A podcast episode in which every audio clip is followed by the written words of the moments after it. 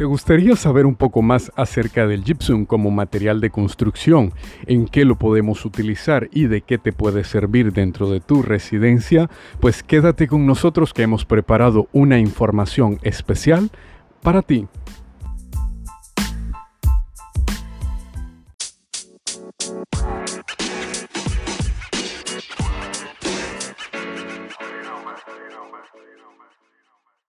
Bienvenidos a un nuevo episodio de Audio Arquitectura. El día de hoy estaremos hablando acerca de materiales de construcción, en particular exactamente de el gypsum o tabla yeso. Primero vamos a definir que la frase o palabra gypsum que utilizamos para definirnos de la tabla yeso procede de un nombre de marca específico. Esto se debe a que las personas nos hemos familiarizado tanto con un material en base a una marca, que nos sucede lo mismo cuando hablamos de colados para bebés, que en este caso le damos la aplicación del nombre Herbert, siendo una marca y no el nombre correcto del material o componente como tal. Pero en este caso, pues definámoslo como gypsum. Exactamente qué es el gypsum, para qué nos sirve y otras aplicaciones que podemos utilizar, vamos a hablarlo hoy. Empezamos.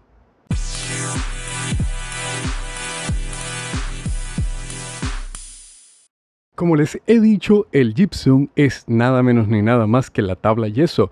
Hemos conversado un poco acerca de esto en lo que es la aplicación de cielos falsos y la aplicación de particiones o paredes livianas. Pero definamos exactamente qué es la tabla gypsum y cuáles son las desventajas y ventajas que tiene esto como sistema, como cerramiento, como forro y terminación. Bueno, la tabla yeso, como bien su nombre lo dice, es una tabla que, que lleva comprimido de yeso con dos láminas de un papel bastante resistente que tiene medidas específicas de 4 pie por 8 pie.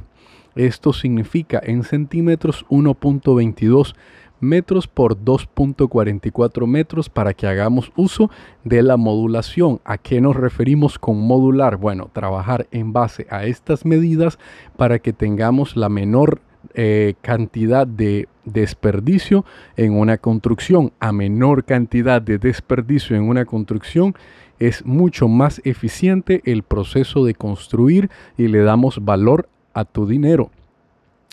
¿Para qué nos sirve la tabla yeso? Bueno, es un sistema que en conjunto con las particiones o elementos de eh, perfilería metálica de aluminio permite crear particiones, permite crear cielos falsos, permite crear aleros, permite crear eh, algunos tipos de muebles como jugueteras, nichos, em, una serie de elementos que se deben a la plasticidad que tiene el yeso como tal pero este tiene unas ventajas y unas desventajas que debemos considerar cuando vamos a utilizarlo.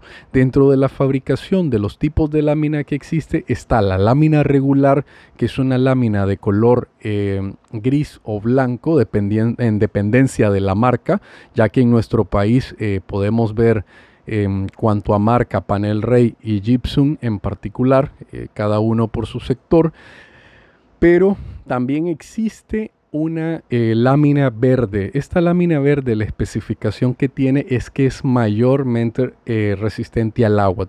Tiene un grado de resistencia un poco mayor que la otra lámina. Y esto lo da específicamente la capa externa que tiene la lámina como tal. No es el material interno como aglomerado, el cual resiste o no.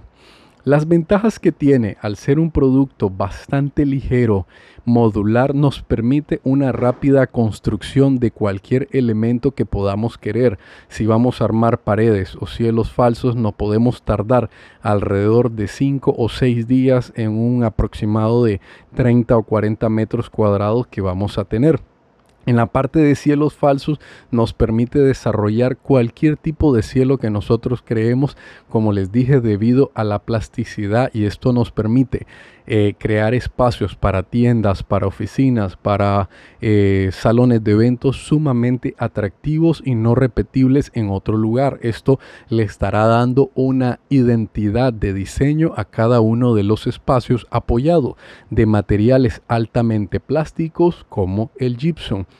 La principal desventaja que tiene este material es que no se puede humedecer o estar con presencia de humedad constante. Si nosotros lo vamos a humedecer o vamos a estarlo en constante eh, dentro de un ambiente húmedo, debemos de colocarle algún tipo de protección o enchape, en particular colocarles azulejos a través de la aplicación de un tinset para darle rugosidad a la instalación de el enchape.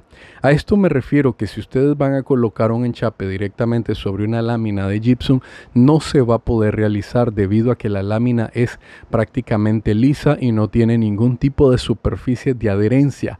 Así que si ustedes tienen una pared de gypsum y han estado planificando la colocación de un enchape de azulejo, porcelanato o cerámica, les recomiendo que realicen lo siguiente, apliquen directamente a la lámina de gypsum un tinset en una capa pareja de al menos 1 o 2 milímetros en toda la superficie que van a utilizar.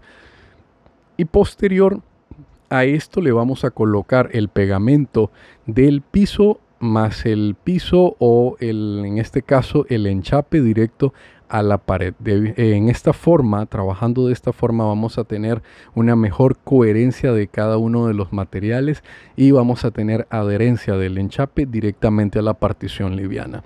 Procuremos siempre tratar de proteger todas las particiones livianas a la hora de que vamos a construir esta protección puede ser directamente colocándole un rodapié en el contorno de ella que impide el ingreso del agua o humedad que se lleva a cabo durante los procesos de limpieza.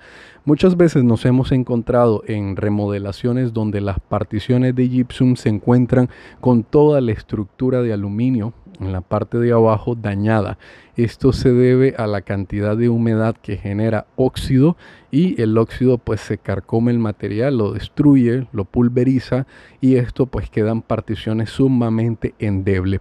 Otro de los detalles de un, poco de complicación del uso del gypsum es la falta de soporte a elementos que queramos colgar dentro de las paredes. Con esto nos referimos a cuadros, repisas, fotografías, eh, pizarra, todo lo que nosotros queramos colgar de las paredes debemos de considerarlo desde un arranque para tener dos alternativas. O uno colocar elementos de refuerzo de madera en la parte interna que les recomiendo que trabajemos con maderas roja y no pino. Esto para evitar que el comején se le acerque al, al interior y se termine comiendo absolutamente tanto la lámina de gypsum como la lámina eh, perdón, como el refuerzo de madera y tengamos problemas de destruir la pared para volverla a construir. Por ende, les recomiendo que trabajemos con madera roja, de preferencia pochote, eh, cedro macho o alguna otra alternativa que sea directamente resistente a las plagas como lo, como lo son las termitas o comején como le decimos en nuestra región. Eh, para este punto, si no queremos utilizar eh, los, refuerzos de madera, podemos perfectamente colocar ciertos tipos de anclaje o especiales o speech especiales que son directamente creados para el uso de paredes livianas o en este caso láminas gypsum. Existen eh, algunos tipos de speeches de la marca Hilti que son eh, tipo mariposa que se abren una vez que entran en la pared, en la partición liviana y son eh, eh, ingresados con un tornillo, ellos se expanden como una ala de mariposa y se retienen en mayor área de superficie del gypsum. De igual forma, tienen otros tipos de anclajes que resisten más capacidad de peso debido a una pieza metálica que atraviesa la lámina y se coloca perpendicular al plano de la pared, perdón, perpendicular al, eje de carga de la pared y paralelo a la pared en sí. Esto nos va a ayudar a que podamos colocar cualquier tipo de elemento directamente sobre una pared. Eso sí, todo tiene su límite. No crean que porque vamos a colocar un speech de la Hilti que nos pueda costar alrededor de 50 córdobas, le vamos a ir a colocar 100 libras de peso puntual a una pared. Esto deben de tener a consideración que no es posible a menos que contemos con una estructura metálica debidamente ubicada, anclada y fijada tanto a piso como al techo o entrepiso que permita tener el soporte puntual y la descarga de este peso para que luego podamos forrar con gypsum.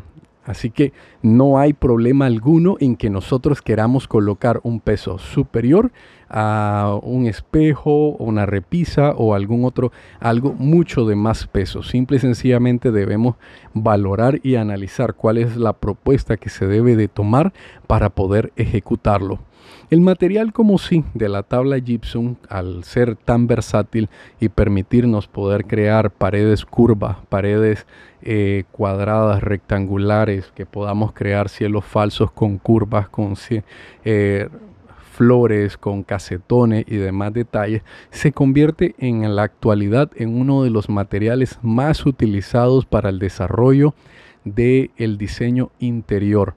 Esto debido a que una vez que hemos trabajado con una estructura de gypsum podemos recubrirla en plywood, en madera, podemos aplicar colores, podemos aplicar texturas, podemos colocar un vinil o un wallpaper para darle textura a las configuraciones que hemos creado y nos permite también poder modificar a bajo costo cualquier espacio considerando que los precios de un cielo falso pueden rondar entre los 20 a los 24 o 25 dólares por metro cuadrado, material y mano de obra, y las paredes rondarán en dependencia del espesor y especificaciones del estructurado entre los 30 a 35 dólares, dependiendo de la calidad de la mano de obra y de la calidad de la lámina. Actualmente, como les dije, existen dos tipos de productos en, nuestro país. Uno es el panel Rey y el otro es eh, la tabla Gypsum. Eh, por su nombre, como les dije, ese es el nombre de marca, porque realmente su nombre debería ser tabla yeso, lo que nos refiramos. Y esto pues cada uno tiene cierto grado de calidad. Eh, actualmente Panel Rey ha subido bastante lo que es el proceso de calidad en sus materiales, que hace años atrás pues no, no contaba con tanta calidad en cuanto al mercado y confianza del mercado. Así que por mi parte yo les podría decir que pueden trabajar perfectamente con cualquiera de estos dos. Eh, la estructura de forrado para lo que es el cielo falso, pues los elementos son eh, angulares de perímetro canales sombrero, que se le da ese nombre porque parece en sección un sombrerito, que es el que se va a utilizar para soportar. E igual lo vamos a utilizar para colocar los cargadores de soporte a la estructura de techo. Y en el caso de lo que sería las paredes, los elementos son los, los rieles o canal eh, inferior y superior. Y lo que son los eh, perfilerías que pueden tener varias medidas eh, 3 5 octavos, 2 5 octavos y 1 5 octavos para tener espesores de paredes de 12 centímetros, de 7.5 eh, centímetros y de 5.5 centímetros con la espesor de lámina y espesor de la pasta una vez aplicada. ¿Cómo se le dé el acabado específico a la, lámina? Bueno, primero, ya una vez que le hemos estructurado, que hemos colocado toda la tornillería, empezamos a aplicar el sellado de todos los orificios de tornillos con la aplicación de la pasta, que tenemos opciones de pasta que ya vienen previamente preparadas o pasta que debemos agregarle nosotros la cantidad de agua. Si no contamos con suma experiencia en la temática, es mejor que compremos la pasta preparada para que no dejemos una pasta o muy seca o demasiado húmeda que no va a secar y nos va a terminar por el contrario dañando el trabajo que hemos realizado tanto en estructura como en colocación de la lámina. Posterior a esto, si tenemos configuraciones muy eh, de figuras alternas vamos a colocar en todos los cortes de lámina a lámina angulares plásticos para poder aplicar la pasta y que ésta se adhiera y darle una terminación en 90 grados en toda la arista de lo mejor posible. Una vez que hemos aplicado la primera mano de pasta esperamos alrededor de 4 a 8 horas de secado para empezar el proceso número uno de lijado que vamos a empezar a darle un poco de forma y quitar imperfecciones. Posterior a esto realizamos otra aplicación de pasta en lugares donde hemos considerado que por nivel o estética no hemos alcanzado lo que deseamos y esperamos nuevamente las 8 horas para hacer la aplicación de lija. En este caso vamos a trabajar con lija de agua 100, 110, 120 que son lijas finas para poderle dar el acabado. Una vez que está listo,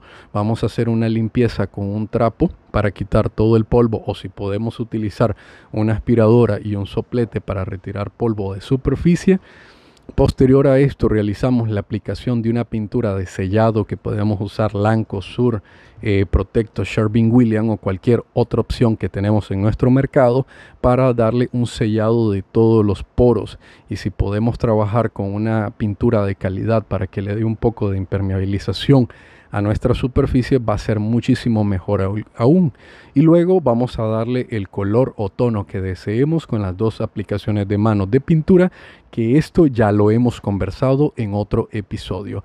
Espero que la información de la manera que la hemos abarcado el día de hoy les sea de su completo agrado y utilidad. Y como siempre ha estado con ustedes Oscar Zavala en un nuevo episodio. Nos escuchamos mañana.